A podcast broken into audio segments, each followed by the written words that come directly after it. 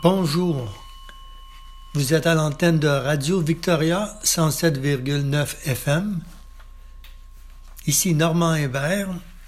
Vous êtes à l'émission Paysage littéraire. Avant de débuter l'émission, ce que je fais rarement, je vais faire euh, une courte annonce. Euh, si vous allez sur le site de la ville de Victoria, ville de Victoria, et vous, vous allez simplement, ou bien vous, vous tapez euh, Be Calm, B-E, trait d'union, C-A-L-M, une initiative euh, de la ville de Victoria. Et vous pouvez à ce moment-là entendre euh, des poèmes deux poèmes qui ont été écrits par euh, Thérèse Bussière en français et deux autres poèmes que j'ai moi-même enregistrés.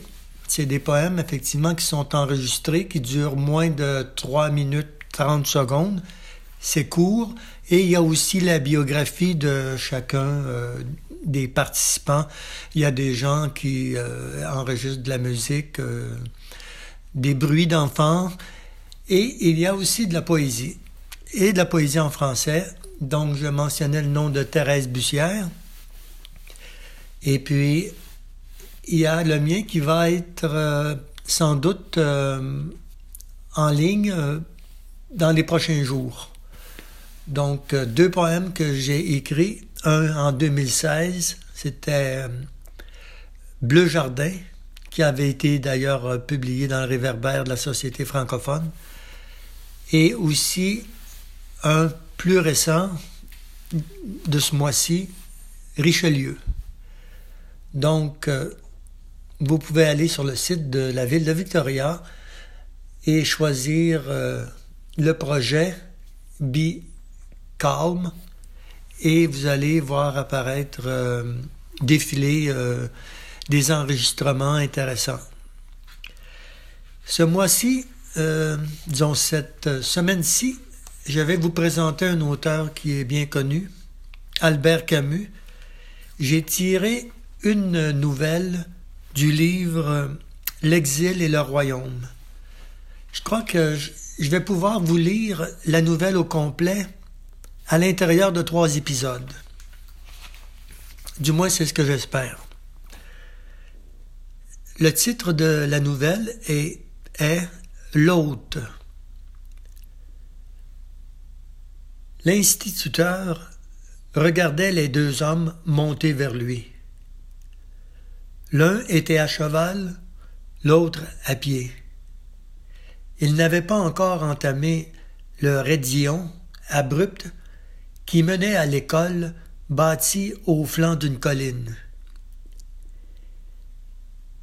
Ils peinaient, progressant lentement dans la neige, entre les pierres, sur l'immense étendue du haut plateau désert. De temps en temps, le cheval bronchait visiblement. On ne l'entendait pas encore, mais on voyait le jet de vapeur qui sortait alors de ses naseaux. Un des hommes, au moins connaissant le pays, l'un des hommes, pardon, au moins, connaissait le pays. Il suivait la piste qui avait pourtant disparu depuis plusieurs jours sous une couche blanche et sale. L'instituteur calcula qu'il ne serait pas sur la colline avant une demi-heure. Il faisait froid. Il rentra dans l'école pour chercher un chandail.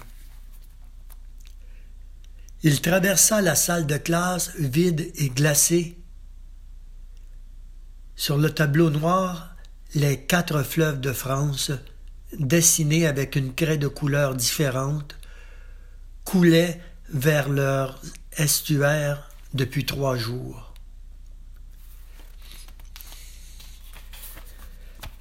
La neige était tombée brutalement à la mi-octobre, après huit mois de sécheresse sans que la pluie eût apporté une transition, et la vingtaine d'élèves qui habitaient dans les villages disséminés sur le plateau ne venait plus. Il fallait attendre le beau temps. Daru ne chauffait plus que l'unique pièce qui constituait son logement, attenant à la classe et ouvrant aussi sur le plateau à l'est. Une fenêtre donnait encore, comme celle de la classe, sur le midi. De ce côté, l'école se trouvait à quelques kilomètres de l'endroit où le plateau commençait à descendre vers le sud. Par temps clair, on pouvait apercevoir les masses violettes du contrefort montagneux où s'ouvrait la porte du désert. Évidemment, nous sommes en Algérie. Un peu réchauffé, Daru retourna à la fenêtre d'où il avait, pour la première fois, aperçu les deux hommes. On ne les voyait plus. Ils avaient donc attaqué le Rédillon. Le ciel était moins foncé. Dans la nuit, la neige avait cessé de tomber. Le matin s'était levé sur une lumière sale qui s'était à peine renforcée à mesure que le plafond de nuages remontait. À deux heures de l'après-midi, on eût dit que la journée commençait seulement. Mais cela valait mieux que ces trois jours où l'épaisse neige tombait au milieu des ténèbres incessantes, avec de petites sautes de vent qui venaient secouer la double porte de la classe. Daru patientait alors de longues heures dans sa chambre, dont il ne sortait que pour aller sous l'appentis, pardon, soigner les poules et puiser la provision du charbon. Heureusement, la camionnette de Tajid, le village le plus proche au nord, avait apporté le ravitaillement deux jours avant la tourmente. Elle reviendrait dans quarante-huit heures. Il avait d'ailleurs de quoi soutenir un siège avec les sacs de blé qui encombrait la petite chambre et que l'administration lui laissait en réserve pour distribuer à ceux de ses élèves dont les familles avaient été victimes de la sécheresse. En réalité, le malheur les avait tous atteints puisque tous étaient pauvres. Chaque jour, Daru distribuait une ration aux petits. Elle leur avait manqué il le savait bien pendant ses mauvais jours. Peut-être un des pères ou des grands frères viendrait ce soir et il pourrait les ravitailler en grains. Il fallait faire la soudure avec la prochaine récolte. Voilà tout. Des navires de blé arrivaient maintenant de France. Le plus dur était passé. Mais il serait difficile d'oublier cette misère, cette armée de fantômes haillonneux errant dans le soleil, les plateaux calcinés mois après mois, la terre recroquevillée peu à peu, littéralement torréfiée, torréfiée, chaque pierre éclatant en poussière sous le pied. Les moutons mouraient alors par milliers, et quelques hommes, çà et là, sans qu'on puisse toujours le savoir. Devant cette misère, lui qui vivait presque en moine, dans cette école perdue, content d'ailleurs du peu qu'il avait, et de cette vie rude, s'était senti un seigneur avec ses murs crépis, son divan étroit, ses étagères de bois blanc, son puits et son ravitaillement hebdomadaire en eau et en nourriture. Et tout d'un coup, cette neige, sans avertissement, sans la détente de la pluie. Le pays était ainsi cruel à vivre, même sans les hommes qui pourtant n'arrangeaient rien. Mais Daru y était né. Partout ailleurs, il se sentait exilé. Il sortit et s'avança sur le terre-plein devant l'école. Les deux hommes étaient maintenant à mi-pente. Il reconnut le cavalier, Balducci, le vieux gendarme qu'il connaissait depuis longtemps. Balducci tenait au bout d'une corde un arabe qui avançait derrière lui, les mains liées, le front baissé. Le gendarme fit un geste de salutation auquel Daru ne répondit pas tout entier occupé à regarder l'arabe, vêtu d'un djellaba, autrefois bleu, les pieds dans les sandales, mais couverts de chaussettes en grosse laine grège la tête coiffée d'un chèche étroit et court. Ils approchaient. Balducci, maintenait sa tête au bas pour ne pas blesser l'arabe, et le groupe avançait lentement. À portée de voix, Balouchi cria une, une heure pour faire les trois kilomètres d'El Hammer ici. Daru ne répondit pas court et carré dans son chandail épais, il les regardait monter. Pas une seule fois l'arabe n'avait levé la tête. Salut dit Daru quand ils débouchèrent sur le terre-plein. Entrez vous réchauffer. Balducci descendit péniblement de sa bête sans lâcher la corde. Il sourit à l'instituteur sous ses moustaches hérissées. Ses petits yeux sombres, très enfoncés sous le front basané, et sa bouche entourée de, de rides, lui donnaient un air attentif et appliqué. Daru prit la bride, conduisit la bête vers l'appentis, et revint vers les deux hommes qui l'attendaient, maintenant dans l'école. Nous allons faire une pause ici et reprendre dans quelques instants. Pensais que c'était ça que c'était, mais c'était pas ça que c'était. Pensais que c'était ça que c'était, mais c'était pas ça que c'était. Je pensais que c'était ça que c'était, mais c'était pas ça que c'était. Wow. Wow. Joe Peter Congo, Peter Congo, Peter Congo, Joe Peter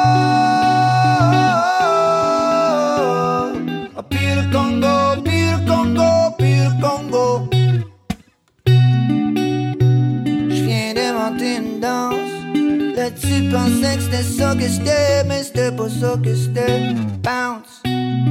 Soccer. Fais-le, c'était pas ça que step. Les gens te disent que c'est une bouffée d'enfre. La critique acclame le camp Billet d'avion pour son frein. Amène un mojito à savoir Provigo, on va se promener en BD. Y a des plans pour l'été, pour la semaine? Tu pensais que c'était ça que c'était, mais c'était pas ça que c'était. Tu pensais que c'était ça que c'était, mais c'était pas ça que c'était pensais que c'était ça que c'était, mais c'était pas ça que c'était. Wow. Wow. Ok. Dans le sac à dos, y'a tout, man. Communiste. Mon boy, c'est un imbécile. 10 DJ, les chez nous, man. Bon business. J'suis le voisin à tout le monde. L'herbe est toujours plus verte chez le voisin. J'suis le voisin à tout le monde. L'herbe est toujours plus verte chez le voisin. Fais-moi du pain, bébé, fais les maisons. Fais les goûter, hop, les mettre du gluten. Fais les doublés, puis ou mettre des mitaines, bébé, fais les triplés, puis j'appelle ça du bread. C'était pas mal ça que c'était. promesse que c'était Joe Clark.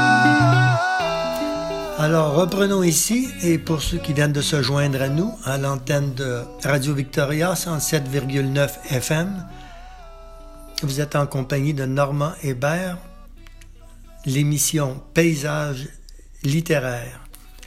Je vous présente une des trois prochaines dans cette prochaine émission.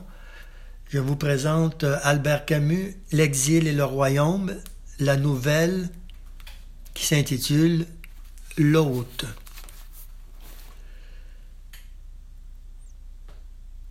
Il les fit pénétrer dans sa chambre. Je vais chauffer la salle de classe, dit-il. Nous y serons plus à l'aise. Quand il entra de nouveau dans la chambre, Balducci était sur le divan. Il avait dénoué la corde qui le liait à l'arabe et celui-ci s'était accroupi près du poêle. Les mains toujours liées, le chèche maintenant poussé en arrière, il regardait vers la fenêtre. Daru ne vit d'abord que ses énormes lèvres, pleines, lisses, le nez cependant était droit, les yeux sombres, pleins de fièvre. Le chèche découvrait un front buté et, sous le la peau recuite, mais un peu décolorée par le froid, tout le visage avait un air à la fois inquiet et rebelle qui frappa Daru quand l'arabe, tournant son visage vers lui, le regarda droit dans les yeux. Passez à côté, dit l'instituteur. Je vais vous faire du thé à la menthe. Merci, dit Balducci. Quelle corvée Vivement la retraite Et s'adressant en arabe à son prisonnier Viens, toi. L'arabe se leva et lentement, tenant ses poignets joints devant lui, passa dans l'école.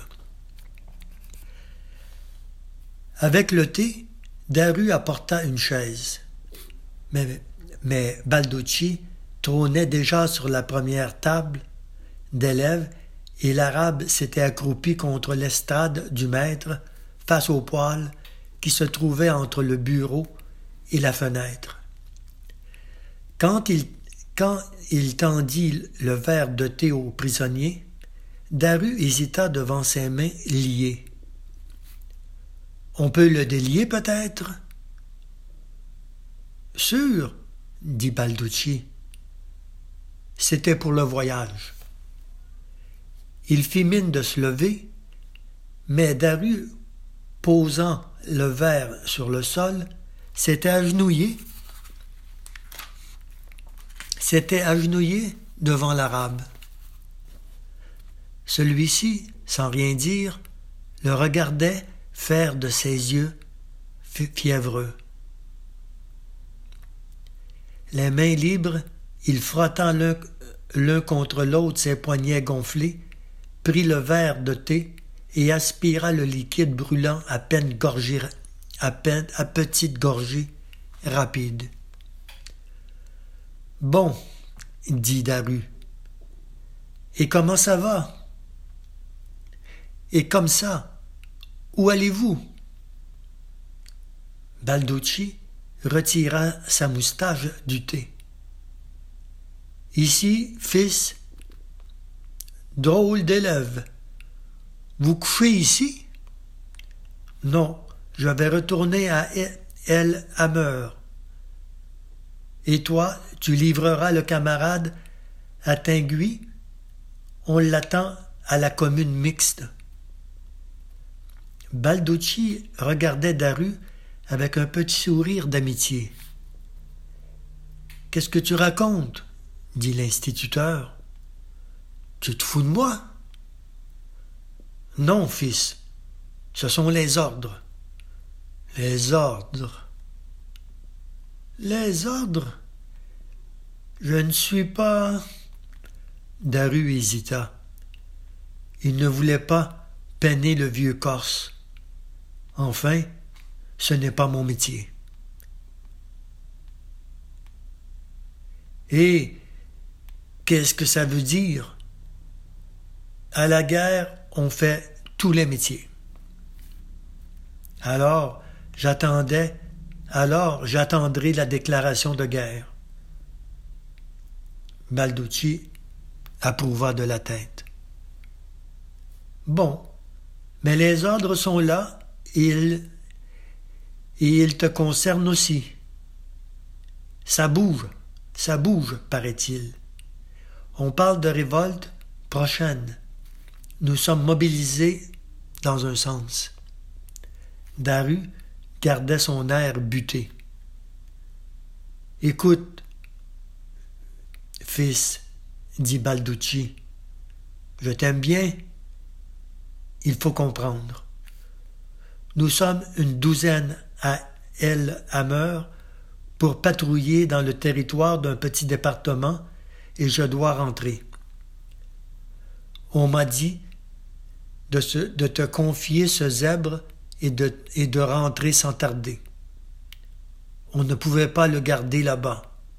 Son village s'agitait, il voulait le reprendre. Tu dois le mener à Tinguy dans la journée de demain. Ce n'est pas une vingtaine de kilomètres qui font peur à un costaud comme toi. Après, ce sera fini. Tu retrouveras tes élèves et la bonne vie. Derrière le mur, on entendit le cheval s'ébrouer et frappa du sabot, et frapper du sabot. Daru regardait par la fenêtre. Le temps se levait décidément, la lumière s'élargissait sur le plateau neigeux. Quand toute la neige serait fondue, le soleil régnerait de nouveau et brûlerait une fois de plus les champs de pierre. Pendant des jours encore, le ciel inaltérable déverserait sa lumière sèche sur l'étendue solitaire où rien ne rappelait l'homme. Enfin, dit-il, en se retournant vers Balducci. Qu'est-ce qu'il y a? Qu'est-ce qu'il y fait? Qu'est-ce qu'il a fait? Et il demanda avant que le gendarme ait ouvert la bouche. Il parle français? Non, pas un mot. On le recherchait depuis un mois, mais il le cachait. Il a tué son voisin. Il est contre nous Je ne crois pas. Mais on ne peut jamais savoir. Pourquoi a-t-il tué? Des affaires de famille, je crois. L'un devait du grain à l'autre, paraît-il. Ça n'est pas clair. Enfin, bref, il a tué le cousin d'un coup de serpe. Tu sais, comme un mouton. Zic. Baluchi fit le geste de passer une lame sur sa, sur sa gorge et l'arabe, son attention attirée, le regardait avec une sorte d'inquiétude. Une colère subite vint à Daru contre cet homme, contre tous les hommes et leur sale méchanceté, leur haine inlassable, leur folie du sang. Mais la bouilloire chantait sur le poêle. Il resservit du thé à hésita, puis servit à nouveau l'arabe, qui, une seconde fois, but avec avidité. Ses bras soulevés entrebâillaient maintenant le, le djellabab et l'instituteur aperçut sa poitrine maigre et musclée. Merci, petit, dit Balucci. Et maintenant, je file.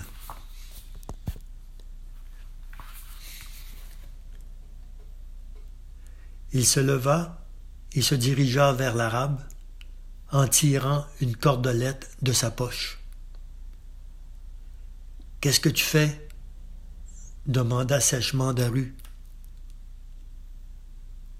Balucci, interdit, lui montra la corde. Ce n'est pas la peine. Le vieux gendarme hésita. Comme tu voudras. Naturellement, tu es armé? J'ai mon fusil de chasse. Ou dans la malle. Tu devrais l'avoir près de ton lit. Pourquoi? Je n'ai rien à craindre. Tu es sonné, fils. S'il se soulève, personne n'est à l'abri. Nous sommes tous dans, dans le même sac. Je me défendrai, j'ai le temps de les voir arriver. De les voir arriver. Balucci se mit à rire, puis la moustache vint soudain recouvrir les dents encore blanches.